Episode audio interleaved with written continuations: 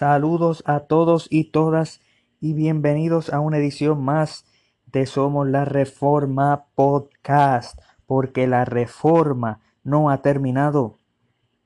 Este que te habla es tu amigo Cristian González y en este episodio continuamos en nuestra serie refutando el rapto que a medida que vamos continuando esta serie terminaremos no solamente refutando el rapto pretribulacional, sino también el rapto mitribulacional, eh, y estaremos también refutando eh, progresivamente el sistema dispensacionalista. Y quizás, depende de la audiencia, depende a, ustedes su reacción, si ustedes lo desean, podemos quizás eh, traer una refutación o por lo menos una introducción a una refutación de premilenialismo. Pero como yo sé que hay muchos que son premilenialistas, pero no necesariamente dispensacionalistas, pues nosotros eh, dejaremos eso quizás para otra ocasión en el futuro. Pero en la continuación de este episodio tenemos que recordar eh, que vamos a seguir el ritmo de lo que hablamos anterior. ¿Qué hablamos anterior? Le estábamos hablando de las señales del sol, la luna y las estrellas. Estábamos hablando que el lenguaje que utiliza Mateo 24, nuestro Señor Jesucristo, cuando le responde la pregunta a los discípulos sobre las cosas que vendrán sobre esa generación, cuando Jesús le habló en el capítulo 23 a los fariseos diciéndole que vendría juicio para esa generación, Jesús le responde en Mateo 24 que esas cosas sucederían y las señales que vendrían tienen que ver con esa generación, una de, de, las cuales era señales en el sol, la luna y las estrellas. Traímos, ¿verdad? Y, no queremos gastar mucho tiempo en esto, pero eh, va a ser muy importante porque le habíamos dicho de que íbamos a hacer un episodio, eh, pero se nos, se, se nos había ido de la mente que, que este episodio va a ser también importante antes de ir al episodio que habíamos prometido eh, sobre lo que sería una mejor postura para los futuristas, una mejor postura para los que, los que quieren seguir siendo futuristas y quieren seguir siendo premilenialistas, eh, una mejor postura que no es la pretribulacional. Eh, y eso lo vamos a hacer en el, en el, en el futuro. Claro que sí. Pero este episodio es muy importante porque en Mateo 24 Jesús habla de que el sol, la luna y la estrella algo le ocurren. El sol y la luna se oscurecen, la luna en sangre, el sol se oscurece, las estrellas caen. Eh, eso lo vemos también en Hechos 2, en Apocalipsis 6, ¿verdad? Todo eso. Eh, y pues muchos de estos predicadores modernos interpretan eso como eclipses solares, eclipses lunares y eh, las estrellas cayendo literalmente. Aunque eh, me siento un poco gozoso eh, y de que después de que nosotros, del episodio anterior, el cual dijimos, ¿verdad? Nosotros informamos de que muchos predicadores interpretan que las estrellas cayendo del cielo son literalmente las estrellas, algo científicamente imposible. me enteré de que uno de los predicadores que más enfatiza la caída de estrellas literalmente ya no está creyendo en esa postura y para mí eso es una victoria porque yo no sé si escucho mi episodio o no. Ojalá eso sería una gloria eh, para, para, Cristo eh, de que Dios me usó para, para, cambiarle una, una, postura a un hombre que, que, que enseña esa teoría y que lo más seguro no tiene tiempo la para estar escuchando a, a jovencitos es como yo, pero, pero uno no sabe, uno nunca sabe cómo el Señor, qué es lo que el Señor está obrando en, en las personas, amén. Y como nosotros no somos de lo que le llamamos herejes a cualquier persona, eso es muy delicado. Nunca, mira, llamarle a alguien hereje tiene que ser algo por la escritura y utilizando también la historia de la iglesia, a quién y cómo es que se juzga algo para llamar herejía y condenar, y es algo que nosotros eh, no haremos eh, en, este episodio y, no lo haremos y sabiendo de que. De que no es correcto hacerlo. Eh, y pues, pero más sin embargo estamos contentos, yo lo considero una victoria. Más sin embargo, este episodio trata sobre las lunas de sangre, trata sobre lunas tétradas. ¿Qué significa eso de tétradas? Trata sobre la teoría de que el rapto va a ocurrir. Como habíamos dicho, algunos piensan que es en un eclipse solar, otros piensan que es un eclipse lunar. Y hace varios años atrás se postulaba la idea de que el rapto iba a ocurrir entre medio de una luna tétrada. ¿Y qué es la enseñanza de una luna tétrada? Bueno, eh, la enseñanza de, de las cuatro lunas de sangre, que eso es lo que significa tétrada, eh, ha cautivado recientemente la atención del mundo religioso. Esta enseñanza afirma que cuando las cuatro, eh, las, cuatro lunas de sangre, los eclipses, cuatro lunas de sangre ocurren consecutivamente, que eso es lo que se llama tétrada. no viene de tres, viene de cuatro. cuatro. Cuando ocurren esas cuatro lunas consecutivamente, caen los juicios eh, de, la fiesta judía, de la fiesta de trompeta.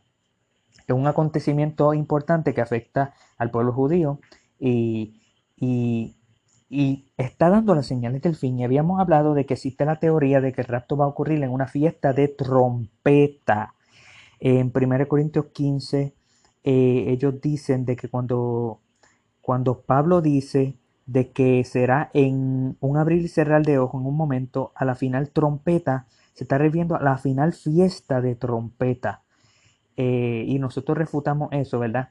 Pero eso es lo que ellos creen. Y después en 1 de Corintios, en 1 Tesalonicenses 4, eh, habla sobre también la trompeta, con voz de mando, con voz de arcángel y con trompeta de Dios. Con trompeta de Dios, el Señor descenderá del cielo y los muertos en Cristo resucitarán primero. Claro que en el verso 15 dice que eso será en la parucía, en la avenida, esa es la segunda avenida. Pero más adelante vamos a explicar eso, que ellos no se dan cuenta de que esa es la segunda avenida. Eh, pero eh, el punto es que ellos piensan que esto va a suceder en una fiesta de trompeta. Más sin embargo, ellos añaden a esta teoría de que no solamente va a ocurrir en una fiesta de trompeta, sino que como ocurren señales en el sol y en la luna, y como existe este fenómeno llamado las lunas tétradas, que son cuatro lunas, cuatro eclipses lunares consecutivos que ocurren en un mismo tiempo, en una misma temporada, pues que es que también debe de coincidir con el rapto secreto pretribulacional escapista. Y nosotros en este episodio queremos pues eh, indicarle de que tiene que ver el episodio anterior para refutar la teoría de que es literal eh, lo del sol, la luna y la estrella, porque es un lenguaje que se utiliza simbólico, que significa la destrucción de una nación, la destrucción sociopolítica eh, de una nación. Pero en este episodio pues queremos nosotros informar de que existen personas, existen predicadores eh, que predican sobre las cuatro lunas, eh, las lunas tétradas y a través de historia han sucedido lunas tétradas que han coincidido con situaciones mundiales ellos dicen que eso, ¿verdad? Eso confirma la teoría de ellos de que el rapto va a suceder en una luna, en una fiesta de trompeta y a la misma vez en una, en una luna. Y estoy buscando aquí la información. Tenía apuntado cómo ellos eh, intentan, ¿verdad? Probar esto históricamente, algo que pues, que uno puede probar cualquier cosa de la historia eh, y no necesariamente significa que eso es sobre la escritura, pero ellos marcan que el nacimiento de la higuera eh, de Israel en el 1948, alrededor de ese tiempo, específicamente el 49, el 50, fíjate cómo no se cumple específicamente, pero ocurrieron eh, cuatro lunas, eh, cuatro eclipses lunares, y después cuando la ciudad de Jerusalén fue reunificada, también ocurrieron estas tétradas, estos eclipses eh, lunares entre el 67 eh, y el 1968. Así que las, tres lunas tétradas o las cuatro lunas tétradas eh, sobre día de fiesta tienen un, un significado profético. cuatro lunas de sangre son una tétrada, ¿verdad?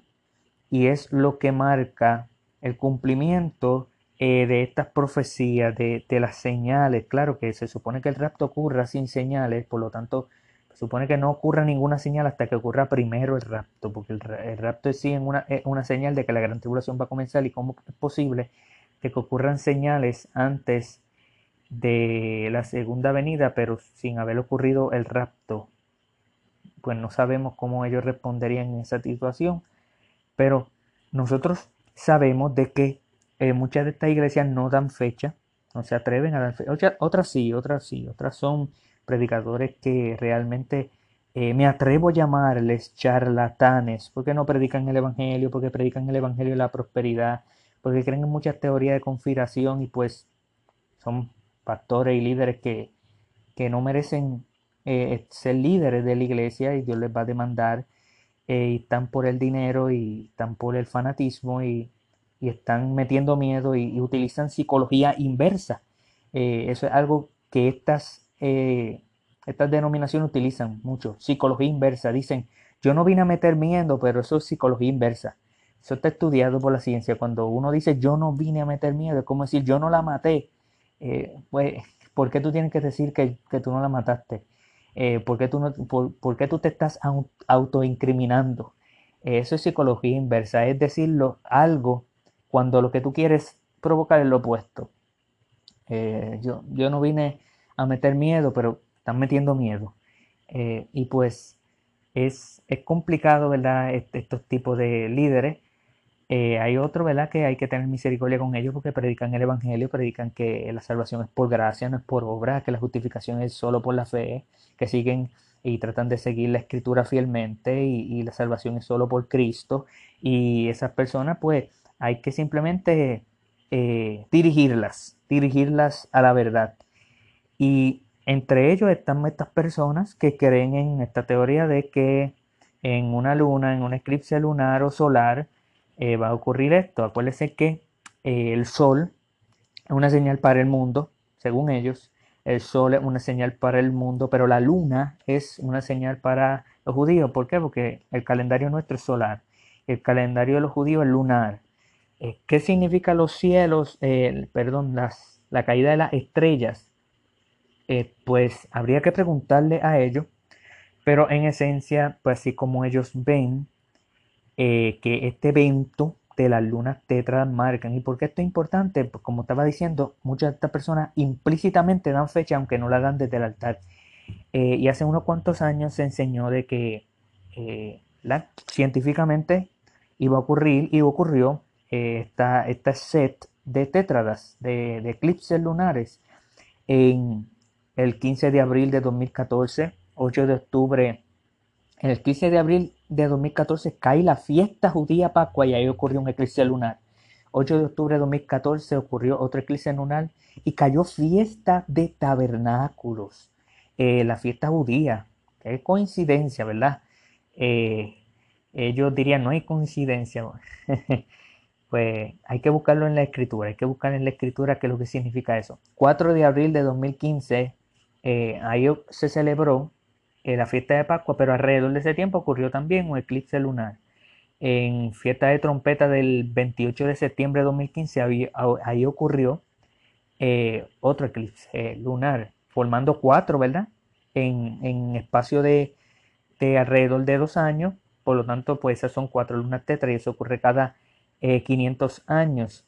Eh, así que ellos marcan, marcaron en un tiempo que era un tiempo bien profético, que podía ocurrir algo, pero que no estaban seguros, que no se atreverían a dar fecha, aunque en, siempre en esta iglesia hay un grupito que recibe una información especial y entonces la iglesia se le da una información más genérica y, y en, entre ese grupito, por lo menos la experiencia que hemos tenido es que en ese grupito es cuando se dicen esos secretos de que yo creo que sí, que viene el 28 de septiembre de 2015 y pues y cuando no ocurre pues nadie dice nada porque pues ese es el grupito, esa es la élite, eso es lo que eh, se mantienen en, en, secreto. Eh, ¿verdad? Los errores eh, doctrinales que, que, ocurren. Y la consecuencia de eso pues, son catastróficas para, para muchas personas que la que viven desilusionados de esperar de que iba a ocurrir algo y no ocurrió porque no se siguió la escritura. La escritura se debe interpretar con la escritura.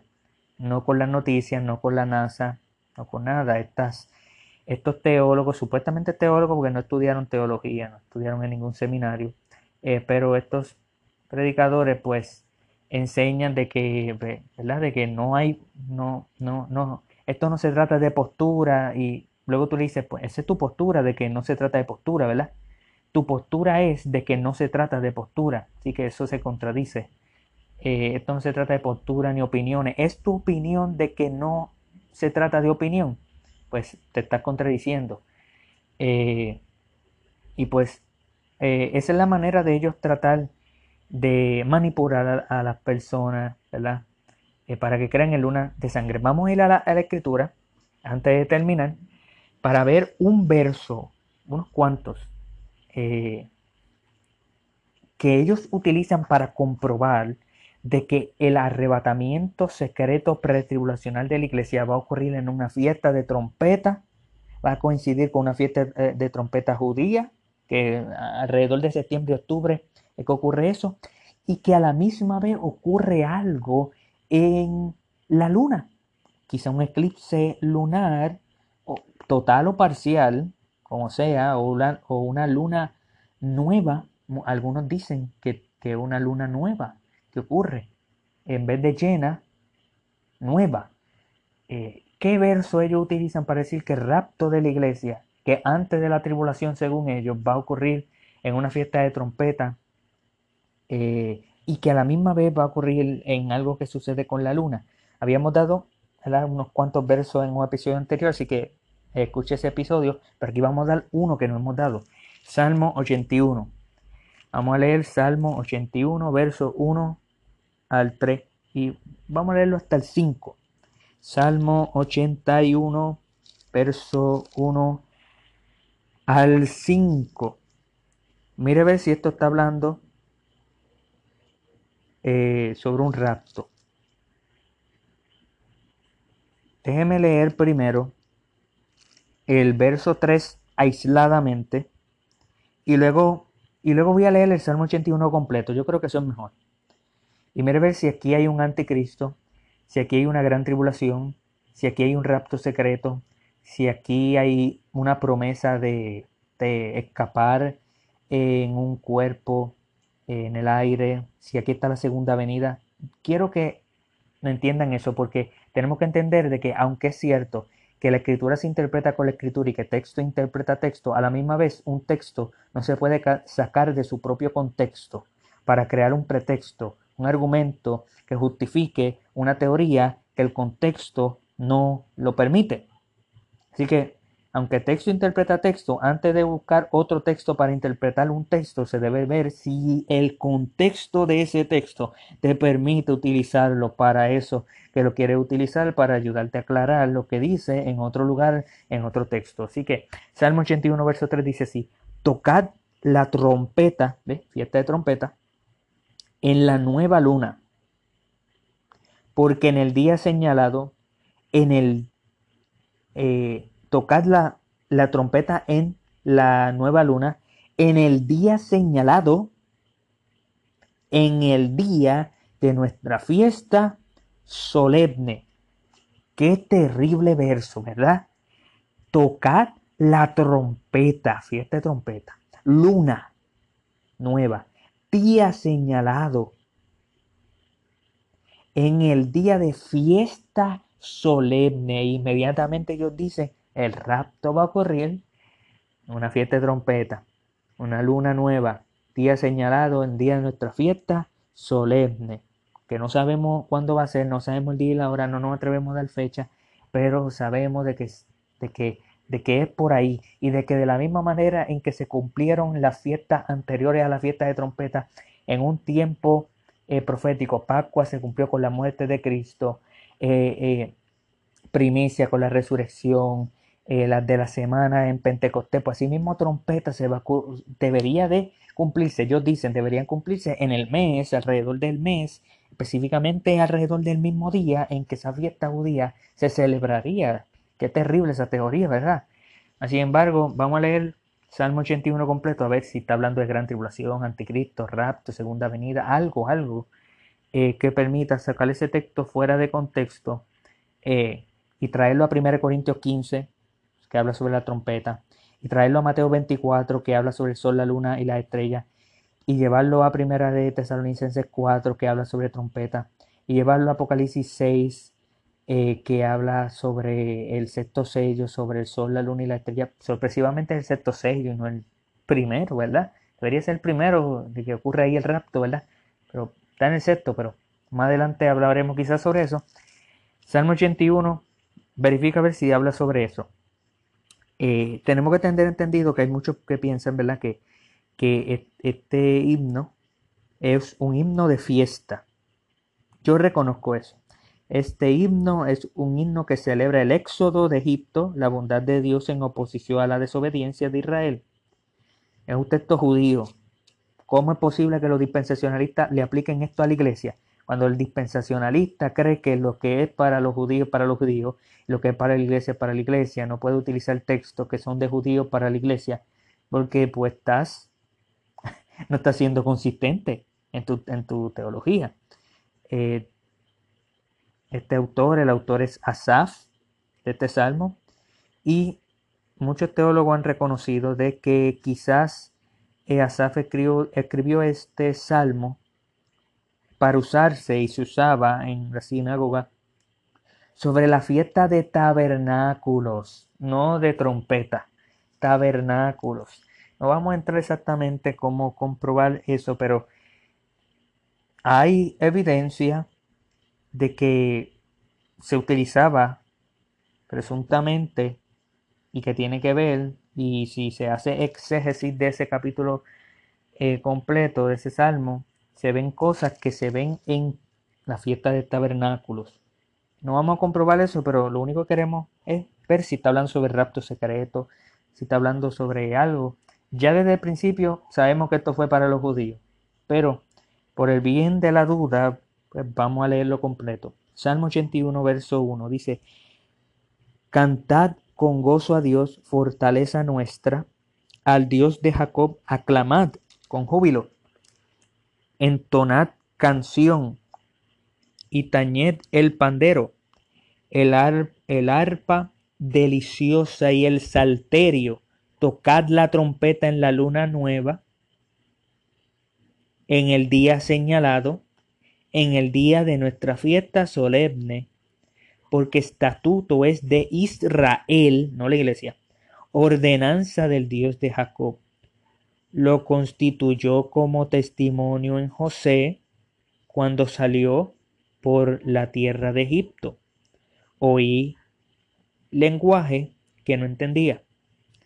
Aparté su hombro de debajo de la carga, sus manos fueron descargadas de los cestos. En la calamidad clamaste y yo te libré.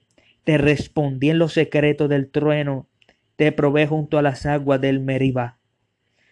Oye, pueblo mío, y te amonestaré. Israel, si me oyeres.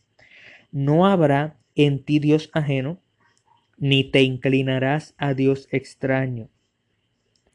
Yo soy Jehová tu Dios, que te, que te hice subir de la tierra de Egipto. Abre tu boca y yo la llenaré. Pero mi pueblo no oyó mi voz, Oiga, pero mi pueblo no oyó mi voz. Hay un giro en el contexto. Hay celebración y ahora como que no hay celebración. Hay un giro en el contexto. Pero mi pueblo no oyó mi voz. E Israel no me quiso a mí. Los dejé, por tanto, a la dureza de su corazón. Caminaron en sus propios consejos. Oh, si me hubieran oído mi pueblo. Si en mis estatutos si en mis caminos hubiera andado Israel, en un momento habría yo derribado a sus enemigos y vuelto mi mano contra sus adversarios. Los que aborrecen a Jehová se le habrían sometido y el tiempo de ellos sería para siempre. Le sustentaría Dios con lo mejor del trigo y con miel de la peña les saciaría. Qué, tremendo capítulo es, ¿verdad? Al principio hay un, llamado de adoración, un llamado a, celebrar la fiesta de tabernáculos, un llamado a tocar la trompeta en la luna nueva, en el día señalado, en esa fiesta, ese estatuto que Dios les dio a ellos. Pero el contexto gira luego en el verso 11, de que el pueblo es rebelde, de que el pueblo no obedece a Dios, de que el pueblo es igual que las demás naciones, pecadores. Son pecadores. Por tanto, Dios los juzga. No hay nada en este contexto, amado, sobre el rapto, no lo hay. Tenemos que ser tenemos que ser humildes. Tenemos que orarle a Dios para que a todos nosotros, a mí incluyéndome, nos dé Señor humildad y nos dé ojos para ver, oídos para oír, corazón para aceptar que este texto no está diciendo de que el rapto pretribulacional va a ocurrir en una fiesta de trompeta, en una luna nueva, en un día señalado, en una fiesta solemne. Ese no es el contexto, por favor. Yo le suplico que usted se arrepienta de esta postura. Yo tuve esa postura. Quizás muchas personas no saben lo que están escuchando esto, pero hay una razón del por qué yo estoy haciendo esta serie, principalmente para llegar a la mente, al corazón y a la voluntad del oyente cristiano eh, que cree en esta teoría, para que sienta paz y abandone esta teoría. Eh, pero también nosotros tenemos un testimonio de que nosotros en algún tiempo creímos esta postura y utilizamos estos versos eh, constantemente para comprobar esa teoría y es una teoría falsa que el contexto no te, el contexto te lo impide. Tú pudieras sacar ese texto, uno de esos textos del Salmo 81 y utilizarlo en, un contexto de rebeldía y en un contexto al principio que habla de celebración, pues en algo que tenga que ver con celebración, en algo que tiene que ver con juicio en los últimos textos, pero lo que no puede sacar de aquí es ni siquiera la segunda venida, ni siquiera un anticristo, ni siquiera una gran tribulación, ni un arrebatamiento, ni, mire, aquí no hay pretribulacionalismo, ni tribulacionalismo, ni post-tribulacionalismo, aquí no hay nada. Así que no piense que ah, pues él es un post-tribulacionalista que está. No, este, este punto no, no me apoya a mí ni nada. No, este, este, este capítulo no sirve para eso. Este capítulo no tiene la intención de, de comprobar ni siquiera post-tribulacionalismo, ni premilenialismo, ni amilenialismo, nada, nada. Este texto, un texto bien bonito al principio y al final, wow, qué terrible eh, la manera en que el pueblo el pueblo de Dios, el pueblo de Israel desobedece a Dios. Y un texto que los dispensacionalistas dirían es para Israel, porque el texto dice Israel y no la iglesia, ¿verdad? Pues, pues acéptelo. Eh, tenemos que ser humildes. Esto es lo más importante. Tenemos que ser humildes. Tenemos que aceptar lo que la palabra dice. Tenemos que aceptar de que, de que antes de nosotros sacar un texto fuera de su contexto, para llevarlo y utilizarlo para aclarar eh, otro texto que no lo entendemos, eh, que es permitido, ¿verdad? Utilizar un texto para que, pero el texto tiene que hablar de eso mismo. Por, por ejemplo, yo, eh, por ejemplo, yo puedo utilizar eh, Primera de Tesalonicenses 4 junto con Primera de Corintios 15 para, para hablar sobre el fin, para hablar sobre la segunda venida, para hablar sobre el rapto, para hablar eh, sobre el juicio de Dios, sobre la resurrección y glorificación, porque puedo sacar un texto de 1 Corintios 15, eh, por ejemplo, versos 50 al, 53, por ejemplo, y llevarlo a Primera de Tesalonicenses 4 para decir que Pablo está hablando sobre resurrección, Pablo está hablando sobre glorificación, Pablo habla de un misterio, no de que el rapto va a ocurrir antes de la tribulación, ese no es el misterio. El misterio es la glorificación. Los judíos no entendían, los, judíos tenían un concepto de resurrección, pero los judíos no tenían un, concepto de glorificación, de transformación de nuestro cuerpo. Contexto es obvio, el misterio es glorificación, algo que no entendían los judíos. Eso no está en el Antiguo Testamento, es un misterio. Es un misterio, como, como dice Pedro, es que seremos participantes de la naturaleza divina. Es un misterio. Es un misterio. Los judíos no entendían eso. Ese es el misterio, no es un rapto pre-tribulacional, ni mid ni post. Eso no está ahí, ese no es el misterio. De que va a haber un rapto pre, mid ni post. Eh, ninguno, ninguno. el, punto del misterio de glorificación. Yo lo puedo utilizar para primera de Tesalonicenses. Pero lo que no puedo hacer es utilizar un texto que no tiene que ver nada con resurrección, segunda venida, rapto, eh, anticristo, gran tribulación, y utilizarlo para eso. Eh, porque el contexto no, no, me, no, me, no, me, no me ayuda. Eh, yo sé que existen principios generales de la hermenéutica que, se, que se utilizan y que se presuponen para la interpretación de la, de la escritura, pero eso es muy diferente a yo decir que el texto, el verso 3, toca trompeta en luna nueva, en el día señalado, en el día de nuestra fiesta solemne, es un texto que dice que el rapto va a ocurrir en, en trompeta de luna nueva, en un día señalado, en el día de nuestra fiesta solemne. Eso, eso es muy, muy diferente. Así que el propósito de este episodio es que podamos darnos cuenta eh, de que la escritura, eh, mientras más averiguamos, menos factible y menos probable es la teoría de un rapto pretribulacional. Eh, y, y, claro que muchas de estas personas, ¿verdad?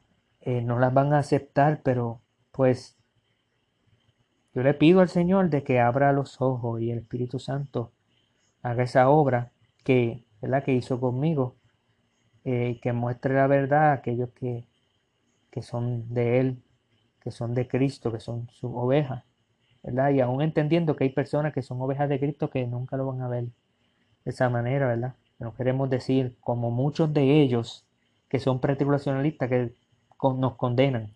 Dicen, si tú eres mid, si tú eres post, pues quédate tú en, la gran tribulación, pues piérdete tú, pues tú te vas a perder.